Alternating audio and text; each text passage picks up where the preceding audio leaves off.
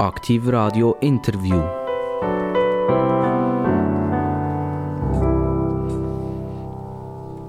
Aktiv Radio, das Radio mit den interessantesten Gästen in der Schweiz. Und ich kann Ihnen sagen, wir toppen es heute wieder einig.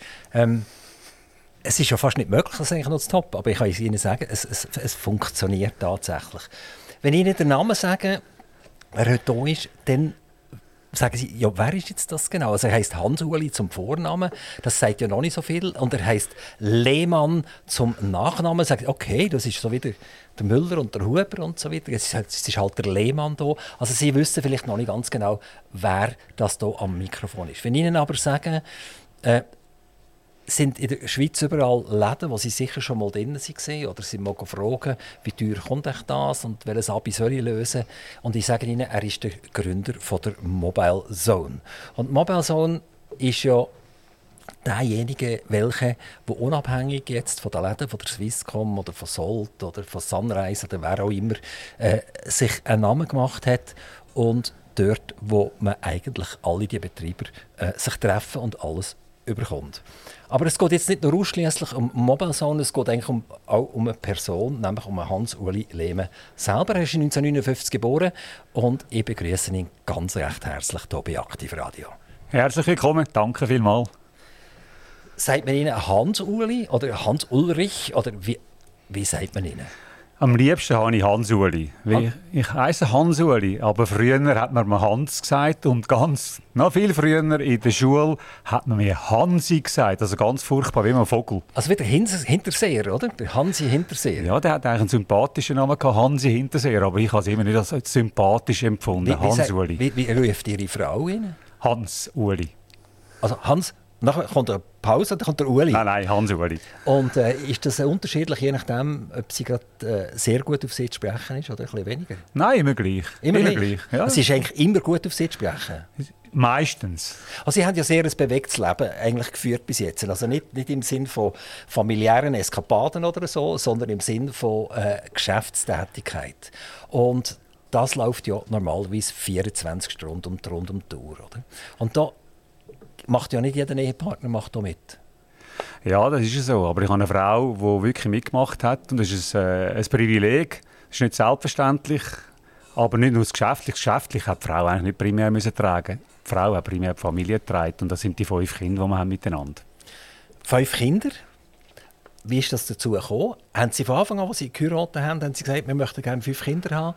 Oder haben Sie gesagt, es gibt einfach Kinder und vielleicht gibt es keine? Sind Sie relativ offen an die Geschichte hergegangen? Ich bin sehr offen an die Geschichte hergegangen. ja, Sie schon. Und was war mit Ihrer Frau? Gewesen? Ja, ihr ist nichts anderes übrig geblieben. Ui, hast du jetzt aber gerade ein kleiner Macho, der hier redet, oder? Nein, nein, nein, nein, nein. Aber äh, nein, es war nicht, nicht geplant. Vor allem das Letzte war nicht geplant. Aber äh, umso lieber hat man dann, wenn es einmal eins gibt. Sie wohnen in Glattfelden. Wo ist Glattfelden und was können Sie uns über Glattfelden erzählen? Das ist nicht ganz richtig. Ich wohne seit vier Jahren nicht mehr in Glattfelden, ich wohne in Buchberg. Aber das ist, ist, ist das näher von Glattfelden? Das ist zehn Minuten mit dem Auto von Glattfelden. Also Sie wohnen in der Region von Glattfelden. Können das, Sie uns über die Region etwas erzählen? Das ist Zürich-Unterland. Zürich-Unterland, dort ist schon Glattfelden ist der Ort, wo Glatt in Rhein einfließt. Und das ist eigentlich, ist, äh, ich, habe dort, ich betreibe dort das Hotel Riverside, Seminar- und Eventzentrum und ist eigentlich der tiefste Punkt vom Kanton Zürich. Sind Sie denn in diesem Hotel einquartiert? Haben Sie gar kein Haus mehr und nicht mehr? Den Tag du bin ich schon dort einquartiert und manchmal die Nacht. He. Ich hätte die Möglichkeit, gerade dort nicht zu schlafen. Nein, das ist selbstverständlich. wohne ich in Buchberg, wie gesagt, aber ich habe verschiedene Firmen, die einquartiert sind in diesem Riverside. Was heisst das? Also, der Firmensitz ist dort einquartiert, oder?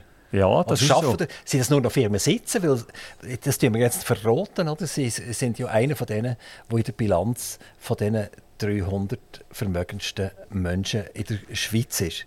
Wenn ich das gerade frage, ist das eigentlich eine Last, so etwas? Also wenn die Bilanz so etwas rauslässt und sagt, der Hans-Woli Lehmann gehört unter die 300 Richter und dann wird mir noch qualifiziert. Also man kann genau schauen, ist Platz 15 oder irgend so etwas. Oder ja, aber das bist ja lange nicht mehr dabei. Ich war auch mal dabei. Gewesen. Äh, und das ist tatsächlich eine Last. Wie sehen Sie, Sie fragen auch. Äh, Sie gehören doch zu diesen 300 Reichsten. Und das ist, mal, das ist mehr Last als Lust. Vor allem, wenn einem die nächste Woche, wenn man in der Bilanz war, äh, x Vermögensverwalter anrufen und irgendwelches Geld von ihnen wollen. Also, finden Sie das eine Frechheit, dass das Bilanz macht? Ist das ein Eingriff in die Persönlichkeit rein, oder haben Sie das eigentlich locker genommen? Nein, ich nehme das völlig locker und äh, das ist ja für die Bilanz ist das ein, ein super Case, weil äh, die Leute äh, leben vom Neid, äh, was andere haben und darum funktioniert die Auflage auch. Das ist die meistverkaufte Auflage alle Jahre, die 300 reichsten, also die ist immer sofort ausverkauft. Aber jetzt reden Sie von Neid. Ist das wirklich Neid? Oder sagen wir, es ist noch cool, mal schauen, wer da alles dabei ist und was muss ich jetzt machen, dass ich auch dorthin komme? Ich glaube, das ist beides. Das, ist nicht Neid, sondern ja, das, das ist eher ein Ansporn. Das ist ein beides. Ich würde nicht unterstellen, dass es nur Neid ist, aber bei vielen schon. Aber für andere mag es durchaus auch Ansporn sein. Sie haben auch Politik betrieben. Sie haben zweimal versucht, in den Nationalrat hineinzukommen. Und man kann sagt immer wieder, im Ausland kann eine Politik kaufen. Also wenn er genug Geld hat, dann kann er viel investieren, oder? dann kommt er dort und dort vor, sein Gesicht wird überall gesehen und äh, dann hat er relativ gute Chancen, dass er auch gewählt wird. Jetzt sind vielleicht in, in, in Südamerika geht man noch irgendein oder andere, vielleicht in Kisten oder so, wenn man genug Geld hat, das ist in der Schweiz nicht der Fall. Und sie sind zweimal dort nicht gewählt worden. Mhm. Wie, wie, passt das zusammen? Ist das typisch schweizerisch, dass man sagt, ui, Jetzt kommt der Hans-Wally Lehmann, gehört unter die 300 Reichsten und jetzt will er noch, noch Nationalrat werden. Sicher nicht. Nein, ich finde das gut, dass man das Mandat nicht kaufen kann. Jetzt gerade die letzten Wahlen haben auch gezeigt, dass die, die sehr viel investiert haben, nicht gewählt worden sind, zum Teil. Oder auch die, die eine äh, grosse Publicity hatten, zum Teil von Fernsehen, ehemalige Fernsehjournalisten, die auf Listen waren, sind, sind nicht gewählt worden. Also ich finde das durchaus etwas Sympathisches, dass der Schweiz Geld allein und Bekanntheit allein lange nicht, um gewählt zu werden. Wie haben Sie das damals empfunden? Also, also Niederlage. Und sie sind das erste Mal nicht gewählt worden. Dann haben sie gesagt, ja gut, dass das zweite Mal passiert mir das nicht mehr. Und dann ist das zweite Mal auch noch mal passiert. Sehen Sie, es muss im Leben nicht alles funktionieren. Ich wäre gerne gewählt worden. Und ich bin ehrlich, ja, das war eine Niederlage, aber mit dem muss man leben. Und aus Niederlagen lernt man ja bekanntlich am meisten. Nicht nochmal noch versuchen. Eigentlich ist ja das unverständlich, weil sie hätten es ja sicher nicht gemacht, wegen den 100 oder 200'000 Franken, die der Nationalrat verdient zuletzt. Wegen dem hätten sie es sicher nicht gemacht. Und das ist ja eigentlich noch positiv. Also ich habe jetzt kürzlich hier am Mikrofon auch eine SVP, sie sind ja auch für die SVP un unterwegs gewesen, Politiker hier gehabt, der frisch jetzt in den Nationalrat hineingewählt wurde und er hat gesagt, das erste, was ich gemacht habe, ich habe allen zurückgeschrieben, die der Nachtwahl mir gesagt haben, willst du nicht bei uns schauen und dieses und jenes. Dann haben sie ihm Geschenke geschickt, die hat er alle wieder zurückgeschickt. Und sagt, ich will es probieren, dass ich völlig unabhängig bleibe. Und das ist das ganz, ganz, ganz selten so etwas. Ja, leider ist es heute so. Wenn Sie auf Bern schauen, die 200 Nationalräte sind relativ wenige von denen sind wirklich unabhängig in dem Sinn. Und viele sind angewiesen auf das Mandat, auf, auf, auf das bezahlte Mandat. Und das ist eigentlich eigentlich ist es schlecht. Eigentlich sollten sie dort oben Leute haben, die nicht auf das angewiesen sind. Und äh, du das sehr frei politisieren. Also wir haben das Milizparlament und das Milizparlament ja. sagt, du schaffst und du nachher nebenan noch ein bisschen politisieren. Aber es ist ja mittlerweile so weit, dass wenn jemand abgewählt wird aus dem Nationalrat, dass es dort eine Kasse gibt für abgewählte Nationalräte. Ja, das habe ich gehört. Äh, dass sich die neu finanzieren Ja, ist offensichtlich so. Das finde ich total daneben wenn, ein Nation wenn das wissen sie, der, der, ihr Arbeitgeber ist der Souverän, ist der Stimmbürger und wenn sie nach vier Jahren abgewählt werden, müssen sie selber schauen, dass sie wieder über die Runden kommen. Das ist komplett verkehrt. Also das, linke Zürich, ich sage dem jetzt einfach mal so, ist natürlich prädestiniert für solche Sachen. Also wir nehmen zum Beispiel Ehepaar, wir nehmen den, den Glättli, den Präsident der Grünen, mhm. und dann nehmen wir seine Frau, Mindli Marti, in der SP auch Nationalrätin. Und wenn sie das zusammenzählen, mit allen Mandaten, zuerst noch äh, Verwaltungsrätin bei Energie 360 Zürich, wenn sie das alles zusammenzählen, dann kommen sie auf x 100'000 Franken Honorar. Sie das mag nicht können. Das, ist, ja, also das, ist, das sind also Spielregeln, die Bern gelten und das mag ja der Linke können. Die Rechten nehmen sie auch. Das ist äh, spannend, oder? Das Portemonnaie kennt weder Religion noch sonst etwas. So hinten rechts nehmen alle, ob links oder rechts. Ja, Sie auch in dem Fall? Ja, ich würde es auch nehmen, selbstverständlich. Ja, aber Sie haben es ja nicht nötig. Ja, mal nötig. Das ist nicht eine Frage vom Nötig sein, sondern ich würde es einfach nehmen. Ist der, jemand, ich sage jetzt einfach eine Zahl, jemand, der 100 oder 200 Millionen äh, besitzt, spielt dort eigentlich das Geld noch eine Rolle oder spielt es keine Rolle mehr? Oder kommt man eigentlich gar nie aus dem raus? Doch, das Geld spielt immer eine Rolle, weil sie müssen immer verantwortlich umgehen mit dem, was sie haben. Das ist nicht einfach so, dass man, wenn man genug hat, das Gefühl hat, ja, jetzt, jetzt, jetzt kann er machen, was er will. Nein, das ist genau nicht so. Und darum, äh, ob das 100'000 sind oder ob das 100 Millionen sind, sie haben Verantwortung für das, was sie verdienen. Was ist, wenn die Börse so einen richtig schlechten Tag hat? Und sie schauen schnell drauf und dann sehen sie, oh, ist alles rot, oder? Und jetzt bei einem kleinen Portfolio macht ja das nicht so viel aus, oder? Das sind vielleicht 3000 Franken. Jetzt bei einem grossen Portfolio, ich sage jetzt einfach als Beispiel 100 Millionen, macht das vielleicht an einem Tag 4, 5 Millionen aus, wo das Portfolio plötzlich zusammengehakt ist. Ja. Ähm, wir da einen schlechten Tag oder, oder ist einem das wurscht? Nein, ich kenne das nicht, weil ich bin nicht investiert im großen Stil in der Börse, sondern ich bin nur investiert in Firmen, die mir gehören oder die ich wirklich kenne. Ist das etwas, was Sie sich von Anfang an geschworen haben? Ich gehe nicht mein Geld, mein gutes Geld an eine Börse geben, wo irgendwelche CEOs darüber äh, definieren, was mit meinem Geld jetzt passiert. Ich kann das besser selber machen. Ja, da könnt ja ins Casino gehen, oder? Weil, äh, also Börse ist gleich Casino für Sie? Das ist, ja, im, im, ich meine, wenn, wenn mir irgendein Berater etwas empfiehlt, empfiehlt man so, wenn er irgendeine Kommission hat oder wenn er eine Position hat, die er, ab, wo, wo, wo er muss verkaufen muss. Aber letztendlich, äh, Sie wissen, ich kenne die Firmen nicht, außer ich kenne eine Firma, dann kann ich an der Börse investieren, aber wenn ich die Firma nicht kenne, ist, dann kann ich ganz so gut ins Casino gehen. Also sie sind auch nicht, nicht bei einer Rost und nicht bei einer Novartis und, und nicht bei einer Zürich-Versicherung. All das grosse Zeugs sind sie nicht investiert. Wohl, da sind wir alle investiert, über Pensionskassen. Das ist schon klar, ja, aber direkt nicht. Nein. Nicht, dass sie im Depot eine Rost haben. Die ist ja von 400 Franken auf 230, 240 Franken zurückgekommen. Ganz massiv. Also wer eigentlich dort ein grosses Vertrauen gehabt. Also zu meiner Zeit hat man eigentlich gesagt, lass mal, wenn, wenn ein Kind auf die Welt kommt, dann legen wir ein Portfolio an und da tun wir ein bisschen Roche-Aktien rein und so weiter. Und wenn das Kind 18 ist und geht studieren oder so, dann hat es einen richtig schönen Batzen. Das ist leider nicht mehr der Fall. Nein, da hat vieles geändert in den zehn Jahren wo wir, oder acht Jahren, wo wir, wo wir äh, eine negative Zinspolitik hatten. Und jetzt hat es zweimal gekehrt. Jetzt haben natürlich die Aktienmärkte massiv gekehrt. Und ich bin nie einer, der an der Börse investiert hat. Ich habe investiert in Unternehmen. Sie sind 1959 auf die Welt gekommen, das haben wir gesagt. Ähm, was ist so das Früheste, was Sie sich so richtig daran erinnern Ist das mit dreijährig, ist das mit fünfjährig? Und was ist denn um Sie herum so gesehen? Wir waren vier Buben. Äh, ich bin der älteste von vier Buben.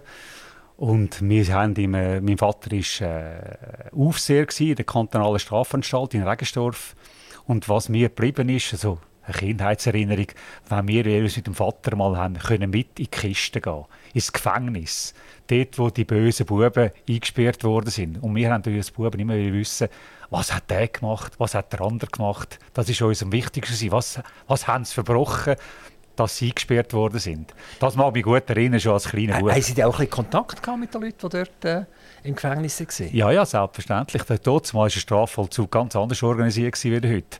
Ja, wir sind, ich, ich bin viel mit dem Vater mitgegangen. Ja, aber, aber ist es denn auch so gewesen, dass Sie auch mit jemandem reden konnten und gesagt ja, ah, ich habe gehört, du hast das und das gemacht und so weiter? Selbstverständlich. Dass Sie mit ihm ein bisschen Eile Weile spielen oder so? Sie mögen sich erinnern, Schürmann und Deubelweiss, das sind zwei Kapitalverbrecher gewesen. Die haben mir das Viertel geputzt, hat mir meine Mutter erzählt.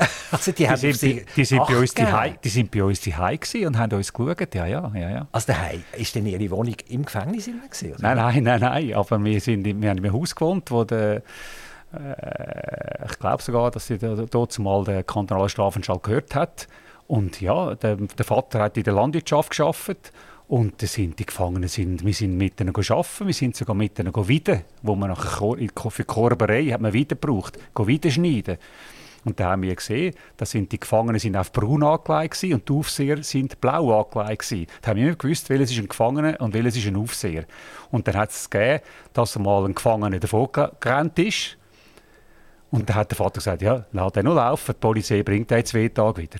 Also blau ist nicht hinter dem Braun her. nein, nein, nein, nein, das Genau. Das sind so Kindheitserinnerungen. Das ist wirklich ganz speziell.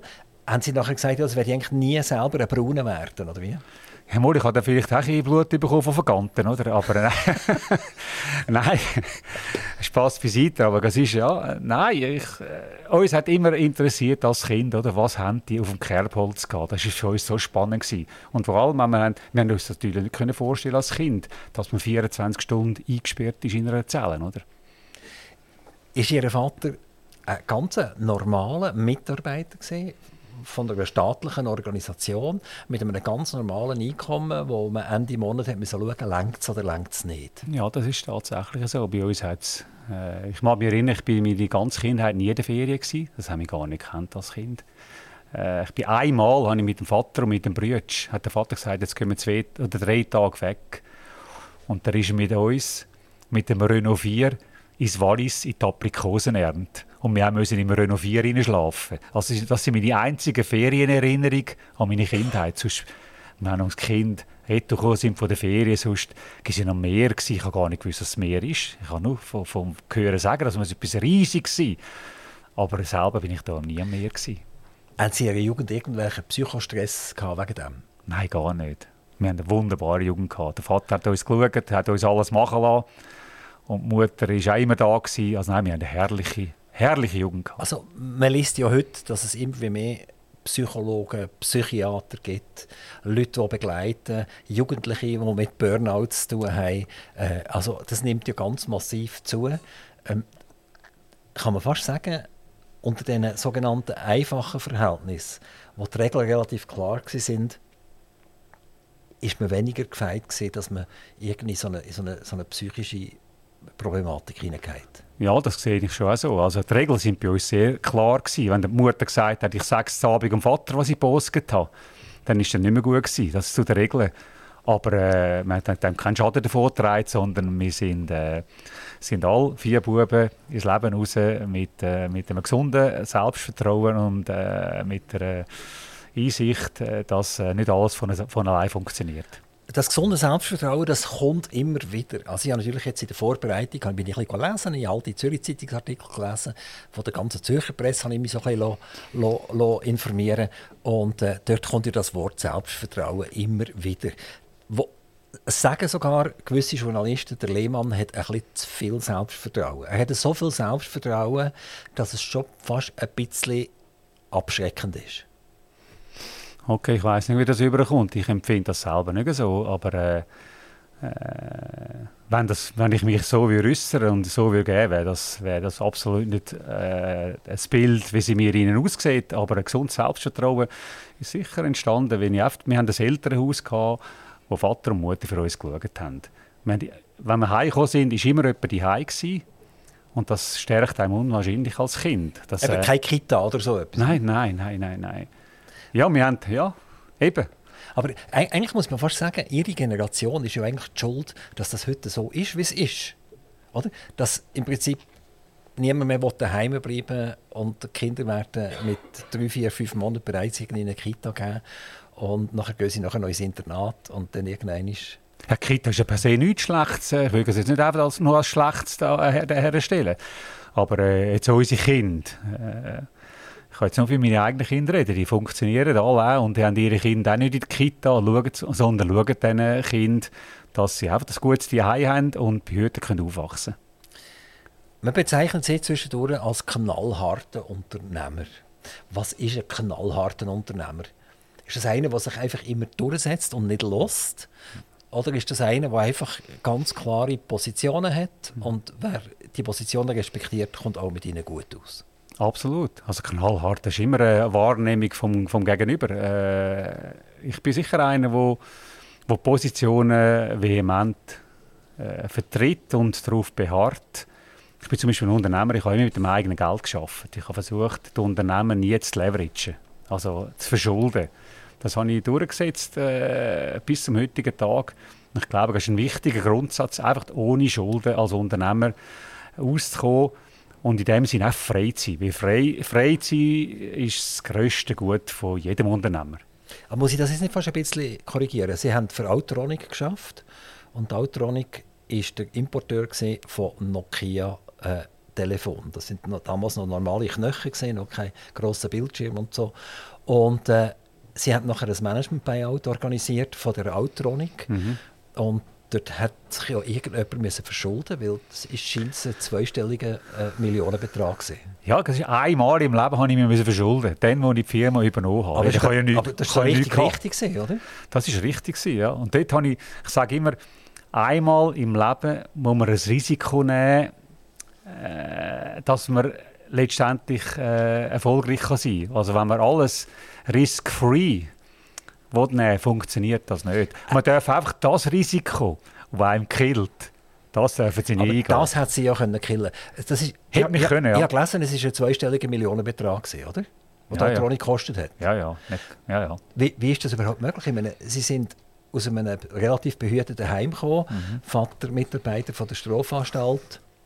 Sie haben noch gelernt, wie man wieder Körper macht etc. Und jetzt kaufen Sie sich eine Firma, die einen zweistelligen Millionenbetrag äh, kostet. Wie geht das? Ja, das vielleicht, ja, ich muss schnell kurz ausholen. Der, der, der damalige Inhaber hat mir die Firma gerne verkaufen und ich hatte kein Geld. Gehabt. Tatsächlich. Ich habe immer ich habe gesagt, ich habe zwei gesunde Hände, eine Frau und ein paar Kinder daheim. Das waren meine, das sind meine Assets. Gewesen. Und dann bin ich bei der Bank und die Bank haben dann gesagt, ja, Herr Lehmann, wir wollen Sie mal ein bisschen beobachten, wollen Sie uns alle Monat da den, den Abschluss schicken. Dann gesagt, für das habe ich keine Zeit, ich brauche das Geld jetzt. Und die damalige Bank, das darf ich da schon erwähnen, die ZKB, unsere, unsere Hausbank, die hat dann gesehen, was funktioniert, dass es funktioniert. Und die ist dann bereit gewesen, mir einen Kredit zu geben. Allerdings auf leisen Druck vom damaligen Verkäufer. Das war ein guter Kunde bei der ZKB. Und der hat dann noch, ich kann mich erinnern, es war eine ganz entscheidende Sitzung. Gewesen, und der hat dann zu mir gesagt, Leute mir schnell an, ich komme schnell ins Büro, wenn du nicht weiterkommst mit dem Banker. Und dann bin ich wirklich nicht weitergekommen. Dann ist er ins Büro reingekommen. Er war so ein grosser Mann, gewesen, 1,90 gross, eine richtige Postur, ich sage jetzt den Namen nicht. Und dann ist er reingekommen ins Büro und hat gesagt, meine Herren, wo liegt das Problem? Und dann haben die Banker gerade anfangen zu erzählen, ja, das und das und das sollte jetzt haben vom Herrn Lehmann. Dann hat er gesagt, gebt dem Lehmann das Geld. Hat sich umgedreht, ist zur Tür aus und ist erledigt gewesen. Die Banker sind aufgestanden und am nächsten Tag hatte ich das Geld auf dem Konto. Gehabt. Das ist kein Witz, so ist es gelaufen. Aber ich hatte dann das Glück, gehabt, dass ich äh, zwei Jahre später den ganzen Kredit bereits zurückzahlen konnte. Ähm, die Banken hätten ja folgendermaßen reagieren können. Sagen Sie, sehr geehrter Herr Autronik, wer das auch immer war, wenn Sie so sicher sind, dass der Herr Lehmann das gut macht, dann machen Sie doch Bank. Warum das? Da, da gibt es eine Abzahlung irgendwie für die nächsten 20 Jahre oder so etwas.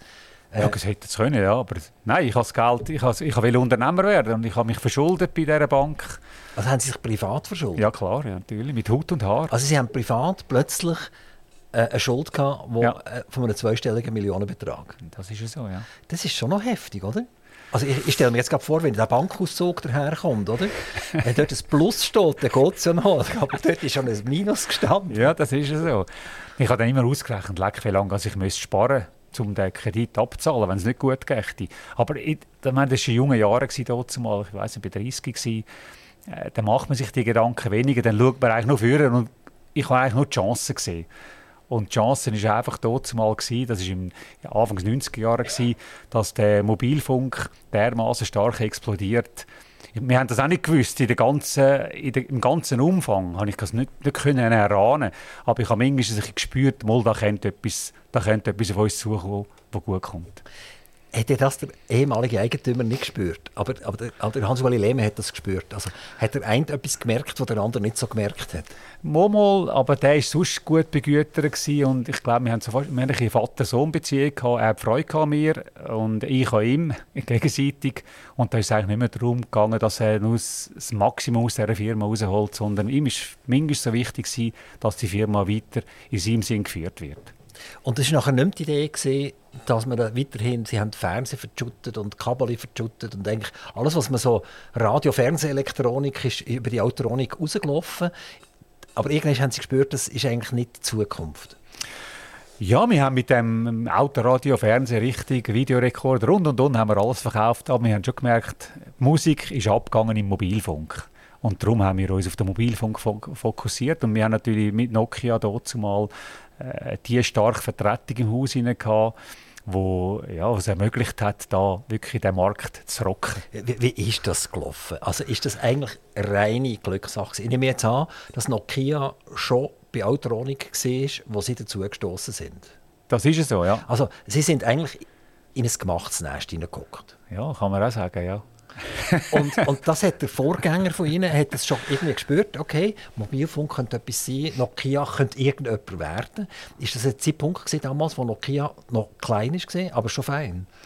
Ja, klein, aber fein. Aber nein, man hat nicht können erahnen, was da passiert, weil äh, zumal sind die Telefone noch äh, haben noch Gewicht gehabt, das sind ein paar Kilo gewesen. Ursprünglich sind sie im, im Auto eingebaut worden, darum eben das Nattel, die Abkürzung in der Schweiz, nationales Automobiltelefon, da gibt es nur in der Schweiz. Äh, man hat das schon gespürt, aber äh, gemachtes Nest, man hat dann schon auch müssen, äh, in dem gemachten Nest in, äh, die richtigen Entscheid fällen, dass dann wirklich zum Rennen kam. Weil dort war Nokia noch nicht Marktführer gsi, als ich es übernommen habe. Motorola war ganz am Anfang Marktführer gsi, dann ist Sony Ericsson kurz einmal oder der Ericsson hat es geheißen, auch nicht Sony. Und dann ist Nokia für eine lange Zeit, weil sie haben etwas begriffen. Sie haben ein User Interface gehabt, wo, wo, wo auf den Kunden zugeschnitten ist, easy to use, also einfach zum bedienen. Das ist eigentlich das Geheimnis vom Nokia Mobiltelefon. Das sind viele, die das heute immer noch nicht begriffen haben, oder? Easy ja, to use. Das ist so, ja. In vielen Bereichen. Schauen Sie die Gebrauchsanleitungen, wo Sie gewisse Gräben haben. Wo man nach einer halben Stunde entnervt irgendjemand in den Ofen reinschmeißt. Ähm, Nokia, haben Sie nachher den Weg von Nokia, wo Sie dann ausgestiegen sind bei Mobile Zone, noch, noch ein bisschen begleitet oder noch weiter angeschaut? Es ist ja nachher mal zu Microsoft gegangen, die ganze Geschichte. Microsoft hat äh, eigentlich wenige Monate gebraucht, um alles zu zerstören nachher. Ähm, hat das ihnen Schmerzen gemacht? Oder? Also, weißt seelische Schmerzen, nicht finanzielle? Ja. ja, nein, aber Nokia, der Nokia ist auch gescheitert an all die Technologie, die dann später Apple gebracht hat, äh, der Touchscreen, das war alles in der Schublade bei Nokia, das hat man alles gehabt. Aber Nokia ist an einer menschlichen Eigenschaft einfach Hochmut und Stolz, weil sie sind dermaßen erfolgreich, erfolgreich gewesen, dass sie hergegangen sind und gesagt «We are going to pave the way to the mobile society». Also sie haben das Gefühl gehabt, sie sollen, müssen dem Konsument sagen, was er zu kaufen hat.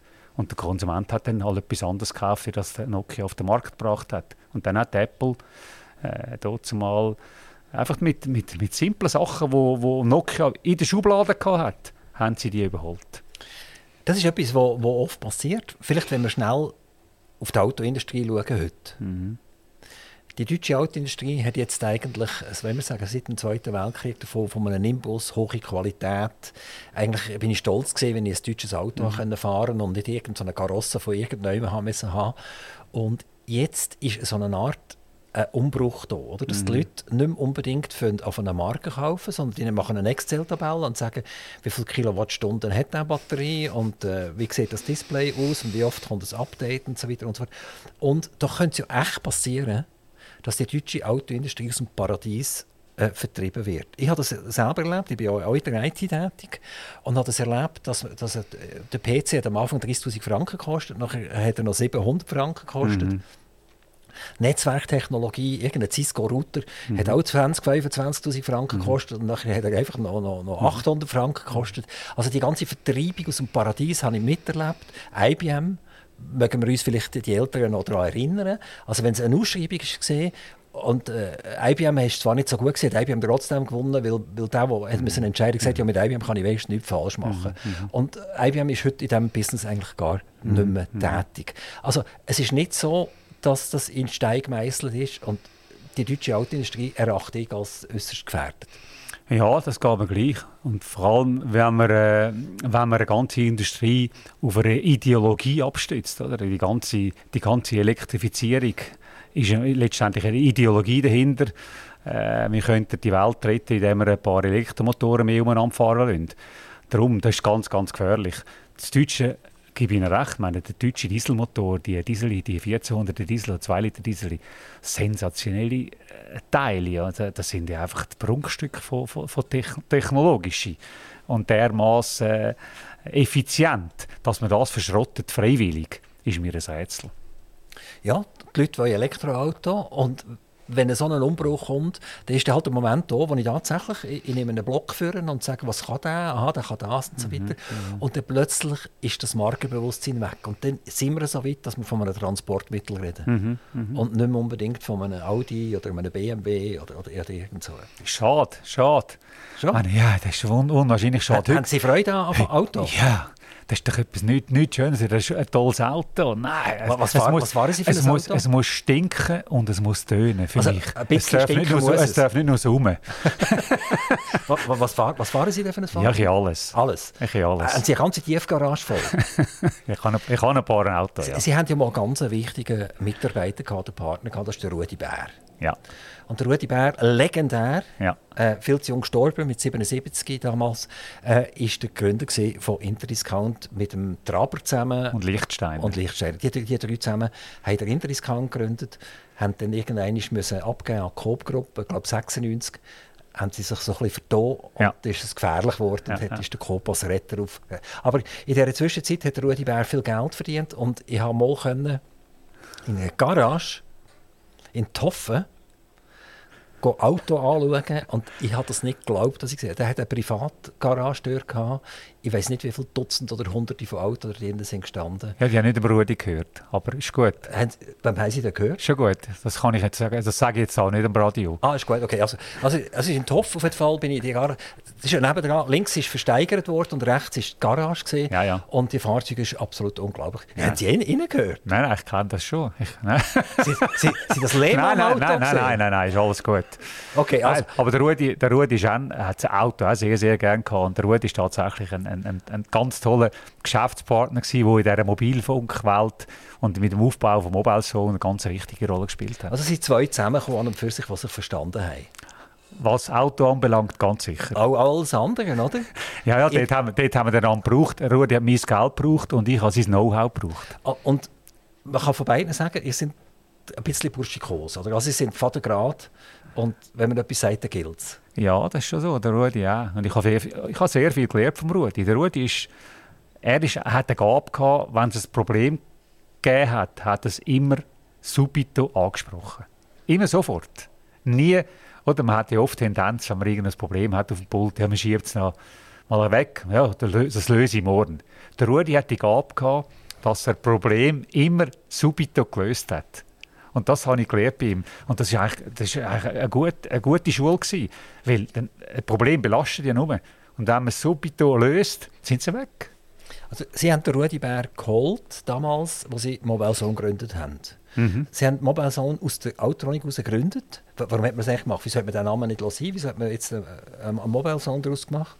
Nein, nein, also äh, dazu mal ist Nokia hat mir die Vertretungen weggenommen im 99 und da habe ich äh, über Nacht als, als Importeur von, von Nokia habe ich über Nacht 90 Prozent von meinem Umsatz verloren. Aber warum hat, ist die Autotronik nicht am Leben geblieben? Und Autonik gibt es heute noch. die gibt es heute noch. Autonik gibt es heute noch und verkaufen heute noch Mobiltelefon.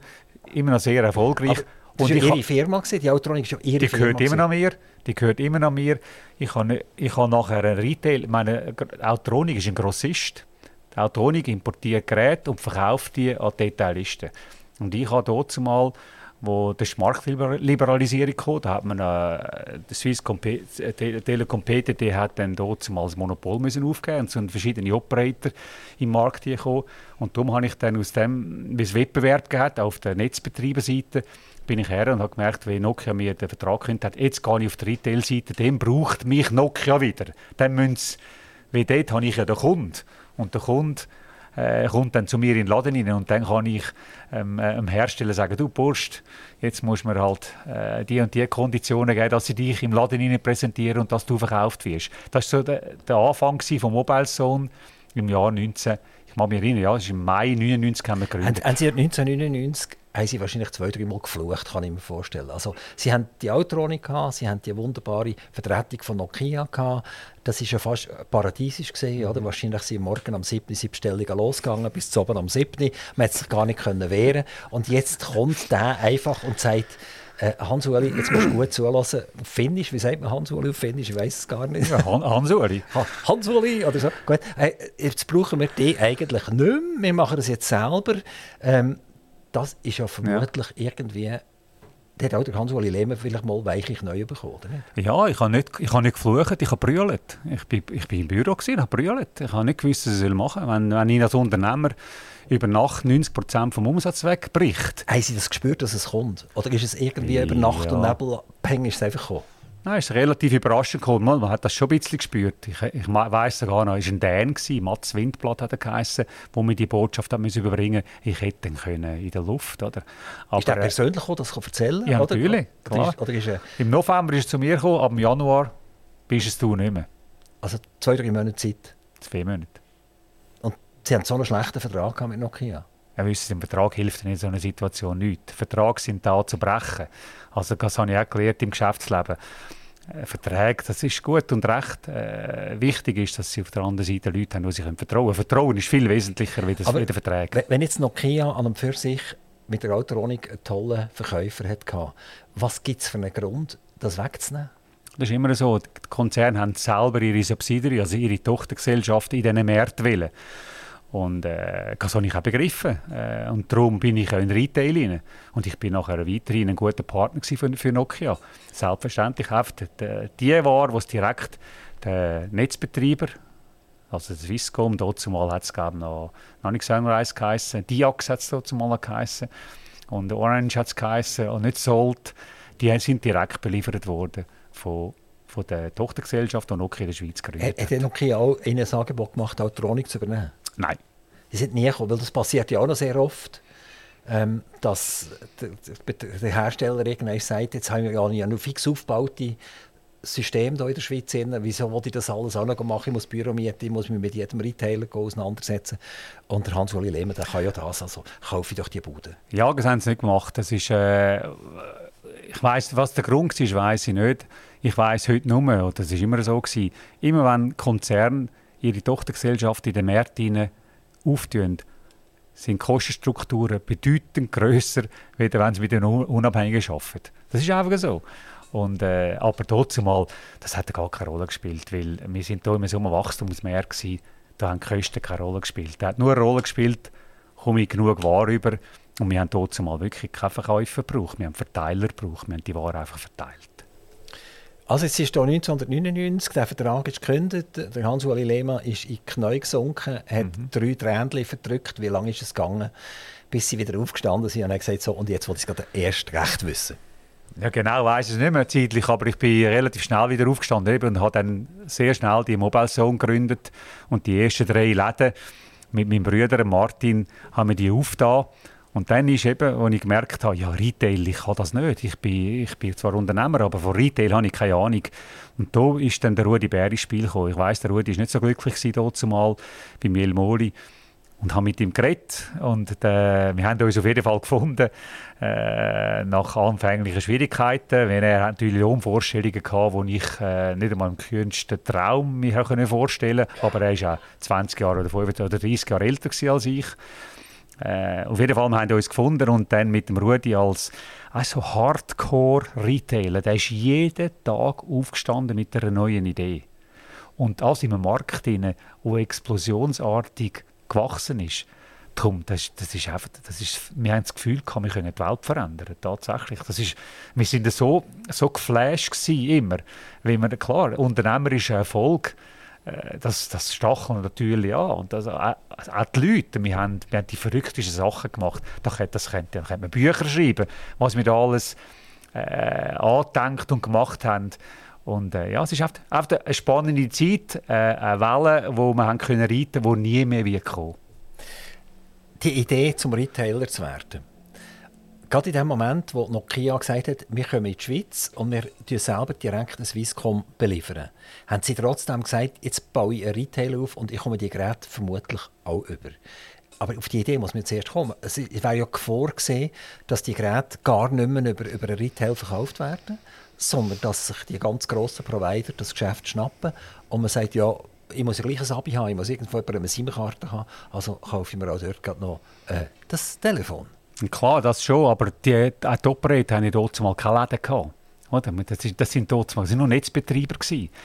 Und ich, es gibt, ich habe ich hab überlegt, es gibt Schuhläden, es gibt Kleiderläden, es gibt alle, Uhrenläden, Schmuckläden, aber es gibt keine Läden für Mobiltelefon. Und genau das Produkt, das die meisten Leute brauchen und wollen, für das gibt es keine Läden. Das war die Überlegung, wieso wir im Retail sind. Also Mobile Zone hat es gegeben, bevor es den Swisscom Shop gegeben hat? Oder, oder die ja, anderen? ja, und wir haben wenn wir zu wenig Läden hatten oder nicht so schnell haben können auftun, wie wir hätten gerne wollen, dann hat es dort, dort noch die EPA gegeben. EPA.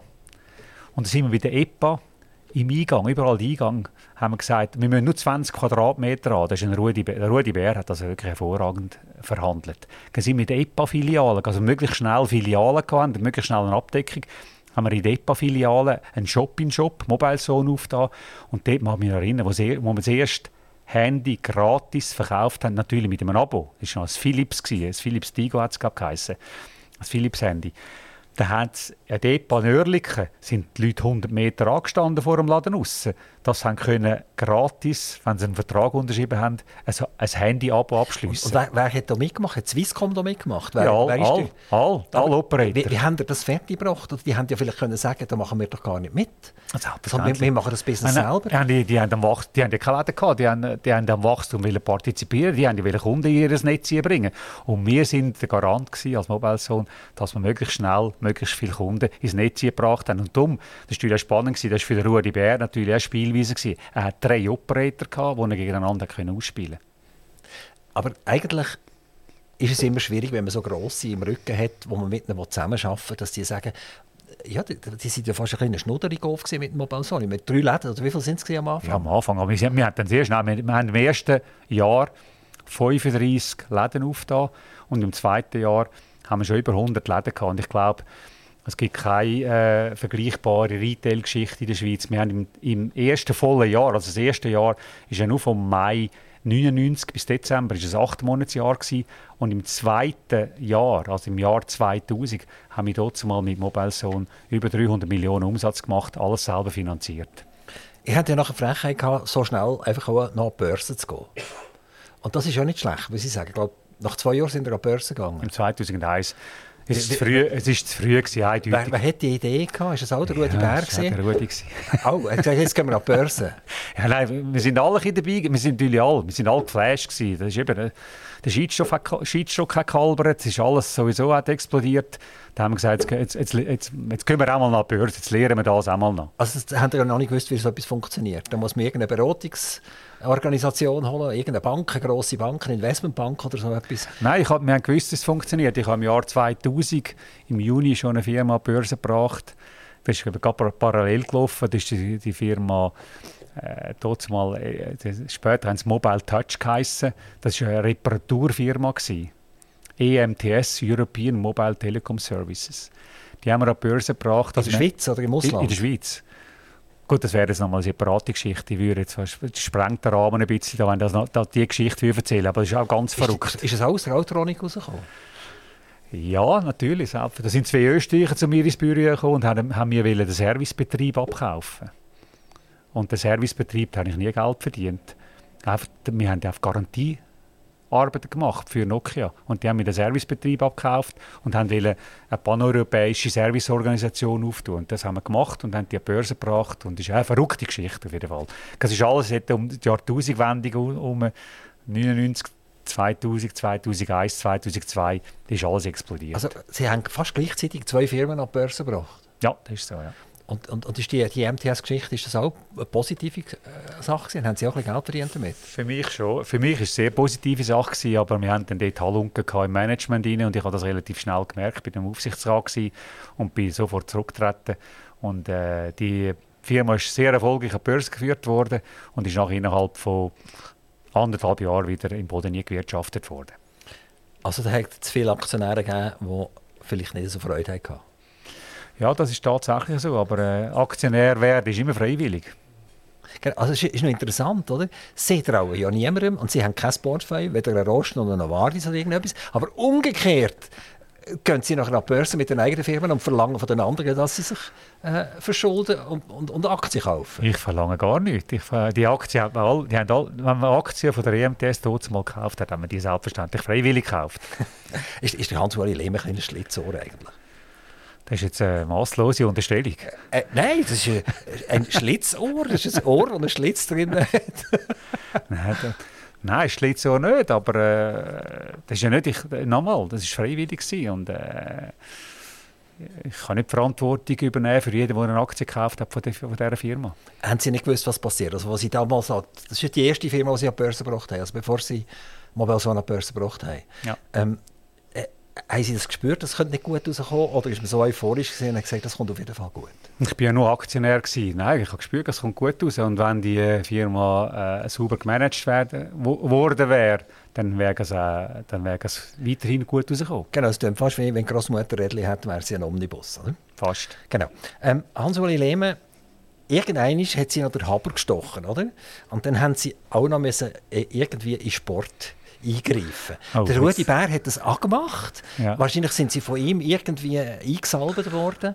Er hat äh, sich mit IB, hat er sich glaube Mhm. Äh, Borussia Dortmund und IB. Auch noch, ja, ja, also Auch, in Deutschland, genau. genau. Er, er, ist glaube sogar Meister geworden mit IB. Und wahrscheinlich hat der, der, der junge Lehmann hat gesagt, was der, was der Rudi Bär kann mit Interdiscount und mit einem Sportclub, das kann ich noch lange. Und dann sind die Flyers, die EHC-Kloten hier gestanden. Und die sind in einer ganz schlechten Verfassung gewesen. und sie sind eigentlich als Engel daher zu fliegen ja. und haben eine grosse Rettungsaktion durchgegeben. Nein, ich habe äh, viel, viel gelernt in diesem Bereich. Ich bin immer sehr sportinteressiert und es ist tatsächlich so, man ist zu mir gekommen und hat mich bei nichts dass ich da helfen würde. Und ich habe wirklich mit Eishockey nichts am Hut. Ich sage das immer wieder. Und, äh, aber es ist eine begeisternde Sportart. Und darum hat man mich dann weichgeklopft. Und ich habe dann ja, am Schluss Ja gesagt. Es hat drei Jahre gebraucht. Ich habe gesagt, ich helfe. Und äh, wir sind dann abgestiegen. Und äh, auch da braucht es natürlich äh, das nötige Rückgrat, absteigen und das zu ertragen. Und das, ja, das haben wir durchgezogen. Wir haben die Kosten müssen, äh, zurückfahren aber ich habe sehr viel gelernt in diesen drei Jahren und ich würde das nicht missen, obwohl es eine rechte Stange Geld kostet. Also das sagt ja jeder Erfol erfolgreiche Unternehmer, ich habe dort viel gelernt. Und, ich, Mut ist so. Und, und, selbstverständlich haben sie gelernt, aber sie hat ja lieber nicht gelernt, oder? Nein, einmal im Nachhinein ist es so, weil ich habe gelernt, dass im Sport nur Emotionen gibt und gar nicht realistisch angeschaut wird. Es wird alles noch emotional angeschaut, sachlich wird nichts angeschaut. Und das war mir nicht bewusst vorher. Und äh, das ist etwas, wo ich, darum würde ich jedem Unternehmer heute anraten, ja, nicht in Sport zu investieren, weil dort gelten ganz andere Gesetzmäßigkeiten. Sie sagen, Eishockey hat mich gar nicht interessiert und das interessiert mich auch heute nicht. Und umgekehrt... Aber der Sport Sie, hat mich interessiert. Der Sport, der Sport, schon. Sport schon. Ich bin Generell, nicht, also das hat auch eine ja, Leichtathletik das hat, Ja, ich bin einfach nicht, ich bin nicht ex exklusiv oder, äh, oder einfach... Ich bin nicht ein Eishockey-Fan äh, in dem Sinn, sondern ich, mich interessiert Sport grundsätzlich. Und wieso dass ich investiert habe beim ERC Kloten ist Zürich-Unterland. Man hat einen Club gehabt, wo etwa 800 oder 900 Junioren mit Abteilungen in hatten. Das ist die zweitgrößte Juniorarbeit in, in, in der ganzen Schweiz neben dem ZSC. Und äh, ja, ich habe mich weichklopfen lassen. Äh, ich habe gesagt, mal, ich helfe da, da, da, da tue ich etwas Gutes. Aber nur etwas Gutes tun. Äh. Naja, genau. Vor, vorhin ist ja der Gedul gescheitert an dieser ganzen Geschichte. Also, also er, Philipp ist vielleicht mit der, mit der, anderen. Der, der, der Denner Erbe ja. hat Haufen Geld gehabt hat auch gemeint, wir müssen noch schnell ein bisschen Eishockey machen. Mhm. Hat das nachher schmerzlich müssen lernen, dass es nicht so funktioniert. Mhm. Ähm, und nachher hat es noch irgendwelche kanadischen oder amerikanischen Investoren gehabt, die irgendwie sich verdünnisiert haben. Also plötzlich wäre wär der EHC Kloten effektiv vor dem Nichts mehr gestanden. Ja, aber es ist ein Phänomen, das wir überall bei die, also wir haben zwölf Eishockey-Club, nationale Club, und Sie können her schauen. Jeder von diesen Clubs braucht Mäzene. Und ohne Mäzentum können sie kein Spitzen-Eishockey in der Schweiz treiben. Sie können schauen, überall. Und mm, eigentlich ist das eigentlich ist das ein Fehler. Eigentlich müsste man, das müsste man ja müsste hergehen und über den Teich schauen. Dort äh, macht so uns das vor, weil äh, die NHL die, die funktioniert, dort wird viel Geld verdient, aber nicht, weil sportlich jeder Meister werden sondern weil man dort einfach das Finanzielle im Vordergrund stellt und sagt, wir haben ein Produkt, das vermarkten wir optimal und wenn dann der, wer das der Meister wird, das ist nicht so entscheidend. Und in der Schweiz ist es umgekehrt. In der Schweiz sind wir nicht so Profi im Vermarkten von dieser ganzen Sportart, aber jeder will Meister werden und das geht letztendlich halt ins Portemonnaie. Sie haben etwas Interessantes gesagt, dass Sie an und für sich ähm, den Sport nicht unbedingt so wahnsinnig verstanden haben, ist okay. Mhm. Mhm. Und trotzdem sind sie dort eingestiegen. Ich schnell vielleicht zitieren aus, aus einer Zeitung, ich weiß gar nicht, wo ich es rausgeschrieben habe. Bei seinen Auftritten wirkt Hans-Ulrich Lehmann gelegentlich wie eine charismatische Mischung aus Donald Trump und Frank Sinatra. Sinatras berühmtester Song I Did It My Way ja. hat er auf eigene Version umgeschrieben. Uh, My Way or Highway, oder? Genau. Also, hat in der Zeitung, der Artikel ist relativ lang, hat er eigentlich Folgendes gesagt. Der, der Hans-Uli Lehmann hat nicht begriffen, dass eben der Club ausschließlich über Emotionen funktioniert. Mhm. Er ist eigentlich mit seinem Geschäftsverständnis ist er reingekommen, Schulden abbauen, mhm. klare Regeln, mhm. Problem nicht auf die lange Bank setzen, sondern gerade darüber reden. Mhm. Mhm. Und das ist dann halt nicht so wahnsinnig gut angekommen und hat dazu geführt, dass nach drei Jahren der Club von ihnen für einen Franken angeboten ist worden. Mhm. Das, ist, das, das ist vieles richtig. Das ist eben, das, zu dem stehe ich. Ich habe den Sport nicht verstanden, wenn er rein emotional funktioniert. Das habe ich gelernt. Das habe ich gelernt. Ich habe, ich habe ihn weitergegeben, Club. Ah, und heute ist, ich hoffe, sind sind die wieder aufgestiegen. Sie sind nicht wieder in der Nationalliga. Und ich hoffe, sie bleiben dort. Ich möchte es allen gönnen, die dort investiert haben, aber es braucht auch da. Jetzt haben sie ein grösseres Aktionariat, nicht nur einen. Sicher schwieriger, zum Managen, wenn nur einer die Rechnung zahlt am Schluss des Jahres, wenn da sieben, acht oder zehn äh, Kasse gebeten werden.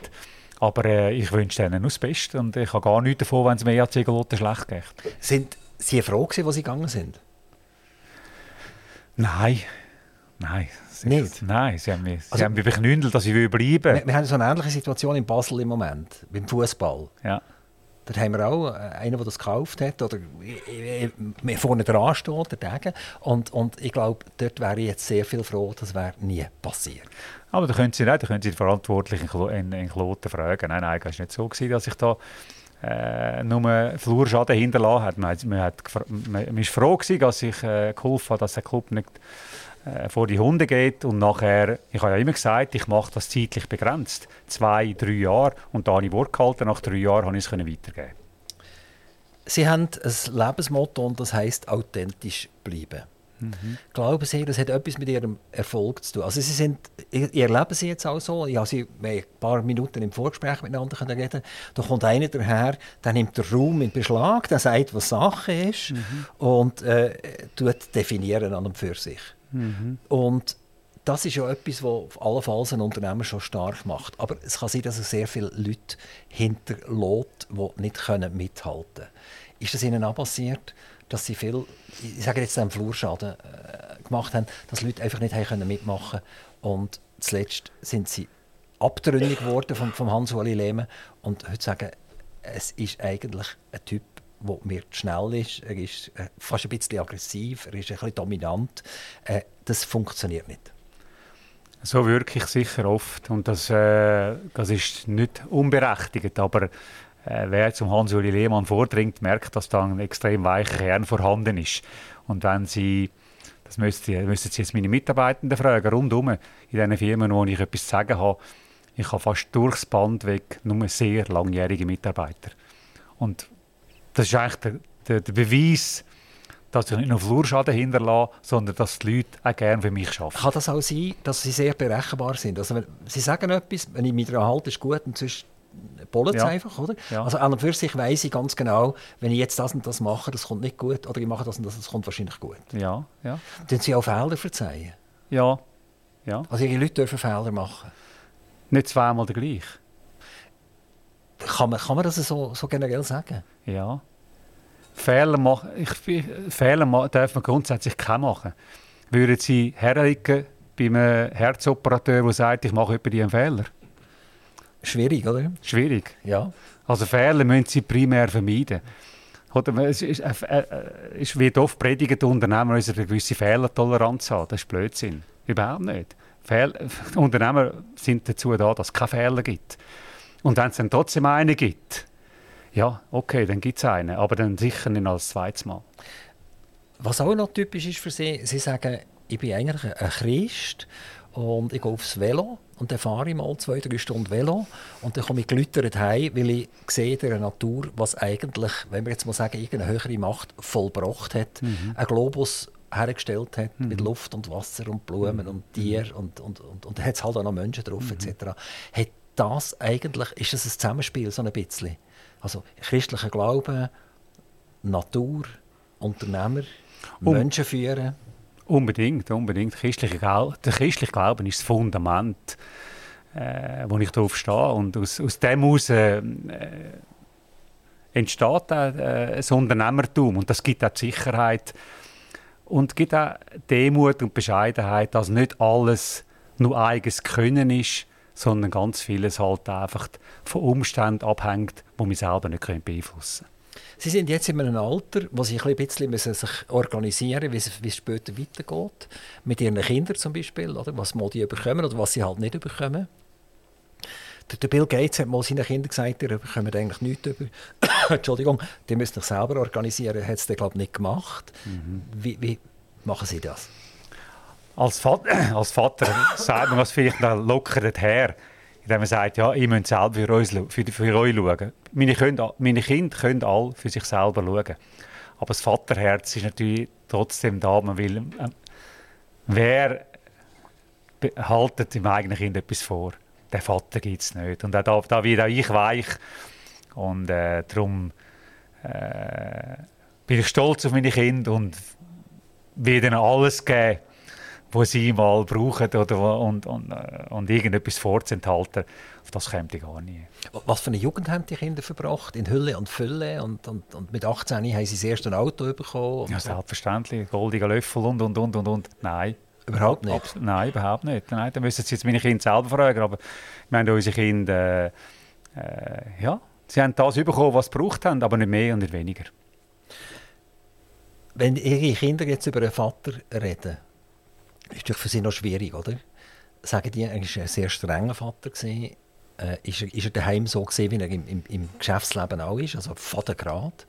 Und entweder hält man sich daran oder man kommt Lampen über mit dem Vater.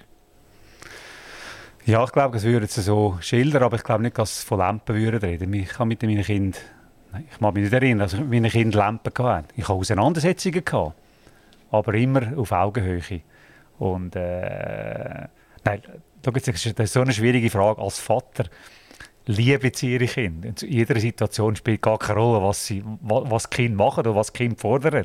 Und wenn sie mal als Vater auch ungerecht behandelt sich fühlen, da, auch das vertragen sie als Vater, weil sie haben sie einfach gern. Hat es das schon mal gegeben? Dass sie sich ungerecht ja, das hat, haben? es hat sicher schon gegeben, ja. Aber, aber das Gernhaben, das Lieben der Kinder ist viel grösser, das verzeiht alles. Was ist wichtig in Ihrem Leben? Ihre eigenen Kinder oder die Kinder, die, Sie aufgebaut haben, wie Mobile Zone und so? Nein, die eigenen Kinder sicher, aber äh, da muss ich da muss ich ehrlicherweise sagen, ich habe wahrscheinlich meinen eigenen Kind, der lieblichen, weniger Zeit gegeben wie der unternehmerische Kind. Aber Gott sei Dank hatte ich eine Frau, die der lieblichen Kind mehr geschaut hat ich. Es gibt viele Kinder, die das nachher an einem Vater übel nehmen. Das heißt, du bist ja nie da gewesen, du bist immer unterwegs gewesen, du bist international vor etc. Zu denen hast du immer geschaut und zu mir hast du nicht geschaut. Habe ich noch nie gehört, den Vorwurf. Schön, wunderschön. Hans-Uli vielen Dank. Gern geschehen. Dass Sie nach Zuchwil gekommen sind, aus dem Zürich Unterland. Ist es so, ja. Wir haben uns sehr gefreut, Sie dürfen es treffen hier am Mikrofon. Es war sehr spannend. Gewesen. Und wer weiß, vielleicht können wir das irgendwann nochmal verdoppeln. Danke vielmals. Herzlichen Dank, alles Gute, liebe, liebe Grüße an Ihre Kinder, an Ihre Frau und alle Ihre Firmen, die Sie haben. Danke vielmals. Aktiv Radio Interview.